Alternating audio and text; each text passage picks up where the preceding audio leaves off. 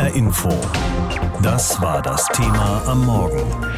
Zwischen Boom und Bankrott. Deutsche Unternehmen in Corona-Zeiten. Nochmal ein kurzer, harter Lockdown für alle und dann soll alles überstanden sein. Das ist gerade im Gespräch unter den Ministerpräsidentinnen und Ministerpräsidenten. Und das soll natürlich motivierend klingen, nach noch einmal Zähne zusammenbeißen und durch. Das soll eine Perspektive suggerieren. Aber bei allem, was diese Woche über diese Idee schon öffentlich diskutiert worden ist, ist klar geworden, dass das viel zu unkonkret ist, um eine echte Perspektive darzustellen. Und alle, die unter den Lockdowns leiden, es mehr als leid sind, nie was anderes zu hören von Bundes- und Landesregierungen. Und das sind vor allem die Unternehmerinnen und Unternehmer, deren Firmen, Läden, Hotels, Restaurants und so weiter zu sind seit Monaten. Wirtschaftsminister Peter Altmaier berät sich heute mit den Spitzenverbänden der Wirtschaft zur Lage in der Corona-Krise. Die wichtigsten Themen bei diesem Treffen fasst jetzt Martin Polanski zusammen. Die vom Lockdown besonders betroffenen Branchen fordern vor allem eins. Öffnungsperspektiven. Der Handelsverband Deutschland warnt vor einer drohenden Pleitewelle. Die mancherorts eingeführten Einkaufsmöglichkeiten mit Termin verringerten zwar die Umsatzrückgänge der Geschäfte, trotzdem reiche es oft nicht für einen wirtschaftlichen Betrieb. Der Hotel- und Gaststättenverband fordert, dass Bund und Länder bei ihren Gesprächen am kommenden Montag für die Branche Öffnungen im Mai verabreden, nach sechs Monaten Lockdown für das Gastgewerbe. Weiteres Thema für die Wirtschaft sind die Corona-Hilfen. Die Verbände erkennen zwar an, dass Bund und Länder einen Großteil der Gelder inzwischen ausgezahlt haben, aber immer noch würde gut jedes zehnte Unternehmen auf Hilfen warten. Die Bundesregierung fordert ihrerseits von der Wirtschaft, dass sie den Beschäftigten regelmäßige Corona-Tests anbietet. Andernfalls hatte Kanzlerin Merkel kürzlich mit einer Testpflicht für die Unternehmen gedroht. Nach Befragungen der Wirtschaftsverbände testen inzwischen an die 90 Prozent der Unternehmen ihre Mitarbeiter auf Corona oder wollen dies in Kürze tun. Ob dies tatsächlich der Fall ist, überprüft die Bundesregierung mit einem eigenen Monitoring. Erste Ergebnisse könnten den Verbänden heute präsentiert werden. Auch das Thema Homeoffice dürfte eine Rolle spielen. Prinzipiell sind Arbeitgeber verpflichtet, Homeoffice anzubieten, und zwar dort, wo es möglich ist. Nach Zahlen des IFO-Instituts war jeder dritte Beschäftigte im März ganz oder teilweise im Homeoffice. Manchen ist das nicht genug. In Berlin etwa darf inzwischen nur noch jeder zweite Büroarbeitsplatz im Betrieb besetzt werden. Die Unternehmensverbände lehnen solche Vorgaben ab. Wirtschaftsminister Altmaier berät sich heute zum fünften Mal mit den Spitzenvertretern der Wirtschaft zur Corona-Krise. Mehr als 40 Verbände wollen teilnehmen, vom Bundesverband der deutschen Industrie über Familienunternehmen bis zu Vertretern der Kultur- und Kreativwirtschaft. Das Problem mit den Lockdowns ist, dass sie vorgeben, die Pandemie und die Krise träfe uns alle gleich. Dass sie suggerieren, wir säßen alle in einem Boot und wir müssten nur solidarisch sein, dann klappt's schon. Aber die Pandemie trifft als Krankheit nicht alle gleich und als Krise auch nicht. Händler, Hoteliers, Gastwirte zum Beispiel leben in Existenzangst seit Monaten. Genauso Kulturveranstalter, Künstler, kreative Selbstständige. Sie sind alle auf Hilfen angewiesen vom Staat. Anfangs hat's geheißen, die kommen schnell und möglichst unbürokratisch. Mittlerweile wissen wir, sie kommen eher langsam und bürokratisch. Manche Unternehmer und Selbstständige warten zum Beispiel immer noch auf die sogenannten November- und Dezemberhilfen. Und das ist einfach nur für sie zermürbend und frustrierend. Benjamin Dehmer läuft durch seine Lagerhalle in Wetzlar. Um ihn herum türmen sich meterhoch Lautsprecher, Scheinwerfer und Computer. Er ist Veranstaltungstechniker und beschäftigt aktuell noch fünf Mitarbeiter. Früher waren es mal mehr, sagt er, und meint damit die Zeit vor Corona. Sport, Kunst oder auch Kulturveranstaltungen gibt es seit einem Jahr kaum noch. Deshalb hat Benjamin Dehmer wie viele andere Unternehmer Staatshilfen beantragt. Zum Beispiel die Novemberhilfe. Bis das Geld kam, hat es aber gedauert. Man sitzt auf heißen Kohlen natürlich immer wieder, um zu gucken, kann man seine Verbindlichkeiten entsprechend äh, bedienen. Auf der anderen Seite wird man natürlich auch ein bisschen wütend, weil gerade das schnelle Versprechen, ich bin es gewohnt, dass man vorher sich Gedanken macht, ob ich das umsetzen kann. Und plötzlich hängt es an einem anderen Ministerium, was dann im Endeffekt die ganze Geschichte ausgebremst hat, die Softwaregeschichte, die dann noch das Ganze ausgebremst hat. Und das ist für viele, für einige war es das wahrscheinlich auch das Ende. Das kann auch Benjamin Demers Steuerberater bestätigen. Hartmut Rupprecht hat viele Mandanten aus der Veranstaltungsbranche. Gerade kürzlich musste einer aufgeben. Die Arbeitsplätze sind weg. Rupprecht kritisiert, dass aus Berlin ständig neue Regelungen kommen, wer wie viel erstattet oder welche Hilfen bekommt. Gerade zum 1. April hat sich wieder einiges geändert. Zum Beispiel kann man neben dem Fixkostenzuschuss jetzt auch einen Eigenkapitalzuschuss beantragen. Allerdings, wie genau das geht, das wissen auch die Steuerberater noch nicht. Hier hängen wir wieder mal äh, mit einem großen Fragezeichen vor dem Portal. Wenn wir heute einen Antrag stellen und wissen jetzt nicht, wie wir das da reinbekommen. Da wäre eine ganz klare Forderung an die Politik. Es ist nach einem Jahr Gezackere nun wirklich an der Zeit, mal verlässliche Größen für die Bemessung von Beihilfen äh, herauszugeben und zu sagen, so ist es jetzt, sodass wir eine Rechtssicherheit bekommen.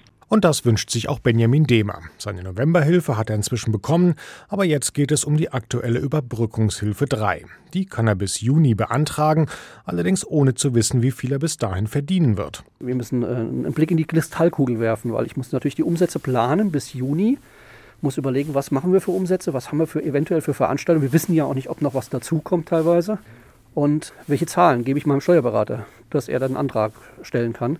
Und das ist gar keine so einfache Frage. Wenn Benjamin Dehmer mehr verdient als gedacht, dann muss er Hilfen unter Umständen wieder zurückzahlen. Und genau aus dem Grund, sagt er, beantragen viele seiner Kollegen auch gar nicht die Überbrückungshilfe. Zu kompliziert und letztlich auch zu riskant. Wer weiß schon, was sich in ein paar Wochen wieder ändert. Das wird ein schwieriges Treffen heute, denn die Nerven liegen inzwischen bei vielen blank in der Wirtschaft. Wirtschaftsminister Peter Altmaier spricht heute wieder mal virtuell mit einigen Leuten von wichtigen Unternehmen und Branchenverbänden und berät mit ihnen darüber, wie man am besten aus der Corona-Krise rauskommt. Dabei gibt es die Wirtschaft schon längst nicht mehr. Das wird immer mehr deutlich, je länger die Pandemie dauert. Denn es gibt Branchen, die sind nach wie vor in ihrer Existenz bedroht, wegen der Lockdowns, Hotels, Gastronomie oder auch kleine Einzelhändler. Andererseits schauen Unternehmen, die vor allem viel exportieren, ziemlich zuversichtlich in die Zukunft und der DAX knackt eh gerade einen Rekordwert nach dem nächsten. Über diese Situation habe ich mit Timo Wollmershäuser gesprochen vom IFO-Institut für Wirtschaftsforschung. Herr Wollmershäuser, wie kommt's, dass vor allem exportorientierte Unternehmen so optimistisch in dieses Jahr schauen? Das liegt natürlich ein bisschen an der Art und Weise, wie die zweite beziehungsweise dritte Welle sich jetzt auswirkt auf die einzelnen Volkswirtschaften. Es ist ja so, dass im Unterschied zur ersten Welle jetzt nicht mehr die ganze Wirtschaft quasi in einen Stillstand verfallen ist, sondern eben nur noch ganz äh, gezielt äh, die Wirtschaftsbereiche, die eben mit sozialen Kontakten zu tun haben. Und im großen Unterschied zur ersten Corona-Welle laufen eigentlich alle anderen Wirtschaftsbereiche recht gut. Und der Grund dafür ist eigentlich relativ äh, einfach. Äh, zum einen trifft die zweite und dritte Welle nicht mehr die gesamte Welt, so wie das äh, im, vor einem Jahr der Fall war, sondern nur noch ausgewählte Regionen, allen voran ähm, Europa. Das heißt, wir haben ganze Regionen in der Welt, in Asien, wo es so gut wie gar kein Infektionsgeschehen mehr gibt und auf der anderen Seite die USA, wo zwar das Infektionsgeschehen hoch ist, aber die wirtschaftliche Dynamik insgesamt recht hoch ist. Naja, und eben der Teil unserer Wirtschaft, der halt vom Rest der Welt abhängt, das ist eben die deutsche Industrie, die profitiert natürlich ganz massiv davon. Dass es kleine Unternehmen wie Einzelhändler oder Hotels da komplett am Abgrund stehen, gerade spielt dann für den großen Wirtschaftskreislauf, also jetzt auf Deutschland mal bezogen, einfach dann gar nicht so die Rolle oder wie ist das? Kann man fast so sagen. Ja. Ich meine, die Industrie, mhm. die erbringt etwa ein Viertel der Wertschöpfung in Deutschland. Die Industrie alleine, da hängen natürlich auch noch eine ganze Reihe von äh, Dienstleistungsbereichen dran. Wir nennen das die industrienahen Dienstleister. Nicht? Und dann haben Sie also insgesamt einen großen Teil der Wirtschaft, der gut bis sehr gut läuft. Und wenn Sie jetzt nur mal die Bereiche nehmen, die wirklich unmittelbar von den Corona-Maßnahmen, von den Corona-Einschränkungen, von der Zurückhaltung der Konsumenten betroffen sind, dann kommen Sie vielleicht gerade mal auf zehn Prozent Prozent der Wertschöpfung. Nicht? Das ist der Einzelhandel. Das sind eben viele ja, kontaktintensive Dienstleister, wie wir sie heute nennen. Das macht eben nur einen kleinen Teil der Wirtschaft aus. Wobei, Deswegen, die, wobei die Kultur- und Kreativbranche in Deutschland die zweitgrößte Branche ist nach der Autoindustrie, heißt es. Das kommt jetzt darauf an, wie man, wie man das misst, nicht? Wenn Sie allein die Wertschöpfung anschauen, da ist die Industrie der ganz große Brocken. Dann kommt der Staat, der macht auch nochmal etwa 20 Prozent der Wertschöpfung aus mit den Krankenhäusern, mit den Schulen und so weiter. Und wenn Sie dann sozusagen in Richtung Kultur und eben äh, auch Freizeit, Sporteinrichtungen und so weiter schauen, da sind Sie mit ein paar wenigen Prozentpunkten nur noch dabei. In der Summe macht das nicht so viel aus. Sollte da die Politik dann vielleicht einfach mal ehrlich sein und es aussprechen, dass die kleinen Fische in Anführungszeichen einfach nicht die große Rolle spielen für unseren Wohlstand, für unser Land insgesamt und sich die Großen deswegen auch weniger durch Corona einschränken müssen? Naja, die Frage ist natürlich immer, wie man jetzt Wohlstand misst, nicht? Wenn Sie allein aufs Bruttoinlandsprodukt gucken, dann ist das wahrscheinlich richtig, nicht? Ich meine, man hat ja auch einen Fokus gesetzt jetzt darauf, in der Bekämpfung der zweiten und dritten Welle, dass man eben die Bereiche, die einen Großteil der Wertschöpfung schaffen, funktionieren lässt. Nicht? Man hat darauf geachtet, dass der grenzüberschreitende Warenhandel, der für die Industrie ganz enorm wichtig ist, dass er eben weiter funktioniert, dass auch der grenzüberschreitende Personenverkehr ähm, funktioniert, trotz teilweise hoher äh, Infektionszahlen. Unterm Strich haben wir gesehen, die Politik hat versucht, eben diese Bereiche am Leben zu erhalten und hat natürlich versucht, ganz gezielt in den Bereichen, und darüber kann man jetzt diskutieren, ob das richtig oder falsch war, aber das ist zumindest die Art und Weise, wie die Politik verkauft worden ist, in den Bereichen, wo es eben zu sozialen Kontakten kommt. Ne? Das ist eben im Kino, wo wir nebeneinander sitzen, das ist im Restaurant, wo wir nebeneinander sitzen oder eben im Theater, wo wir nebeneinander sitzen, dass man eben diese Bereiche einschränkt. Jetzt trifft sich äh, Wirtschaftsminister Peter Altmaier mit den Vertretern aus allen möglichen Wirtschaftssektoren. Das Verhältnis ist, ich formuliere es mal vorsichtig, angespannt. Woran liegt das eigentlich? Also haben weite Teile der Wirtschaft, wie jetzt zum Beispiel Tourismus, Kultur, was Sie auch schon erwähnt haben, die es eben besonders schlecht geht, haben die inzwischen einfach eingesehen, auf die Politik müssen wir überhaupt nicht mehr bauen, die helfen uns eh nicht?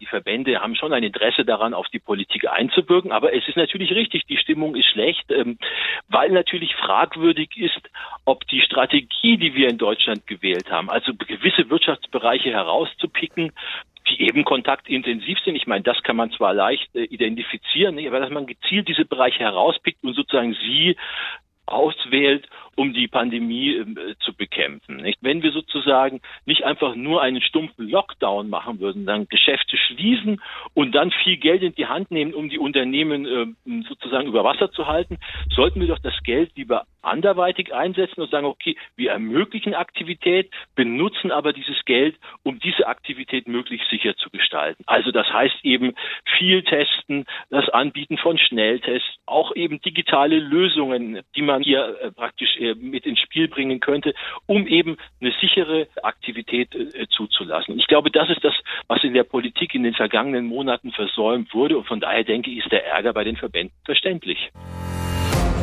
HR Info. Das war das Thema am Morgen. Zwischen Boom und Bankrott. Deutsche Unternehmen in Corona-Zeiten. Händler, Hoteliers und Gastwirte leben in Existenzangst seit Monaten. Auf der anderen Seite feiert die Industrie Rekordzahlen an der Börse. Die Corona-Pandemie treibt einen gewaltigen Spalt zwischen Handel und Dienstleistungssektor auf der einen Seite und der Industrie auf der anderen. Von einer allgemeinen Wirtschaftskrise kann man deshalb schon längst nicht mehr sprechen. Es gibt Gewinner und Verlierer. Das wird umso deutlicher, je länger die Krise dauert. Krise? Welche Krise? Wenn man in den vergangenen Tagen den Börsennachrichten gelauscht hat, dann leben wir gerade in fantastischen Wirtschaftswunderzeiten. Die Rekordjagd im DAX geht weiter. Die nächste große Hürde ist genommen. Mit dem Sprung über die 15.000. Die Rekordjagd an den Börsen geht weiter. Der Dow Jones hat gestern in New York im Handelsverlauf ein neues Allzeithoch Fakt erreicht. ist, dass wir Aufholeffekte aus dem letzten Jahr heraus haben für die Weltwirtschaft. Und nicht nur an den Börsen geht's gerade steil bergauf. Die Stimmung in der deutschen Industrie, die ist so gut wie noch nie zuvor. Das hat das Forschungsunternehmen IHS Market Ende vergangener Woche gemessen.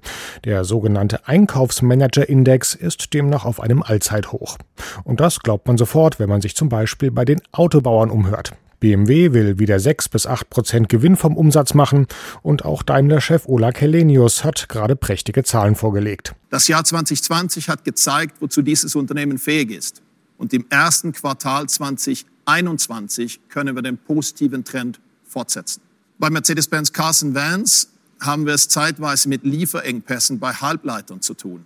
Absatz und Umsatz sollten trotzdem über dem Vorjahr liegen.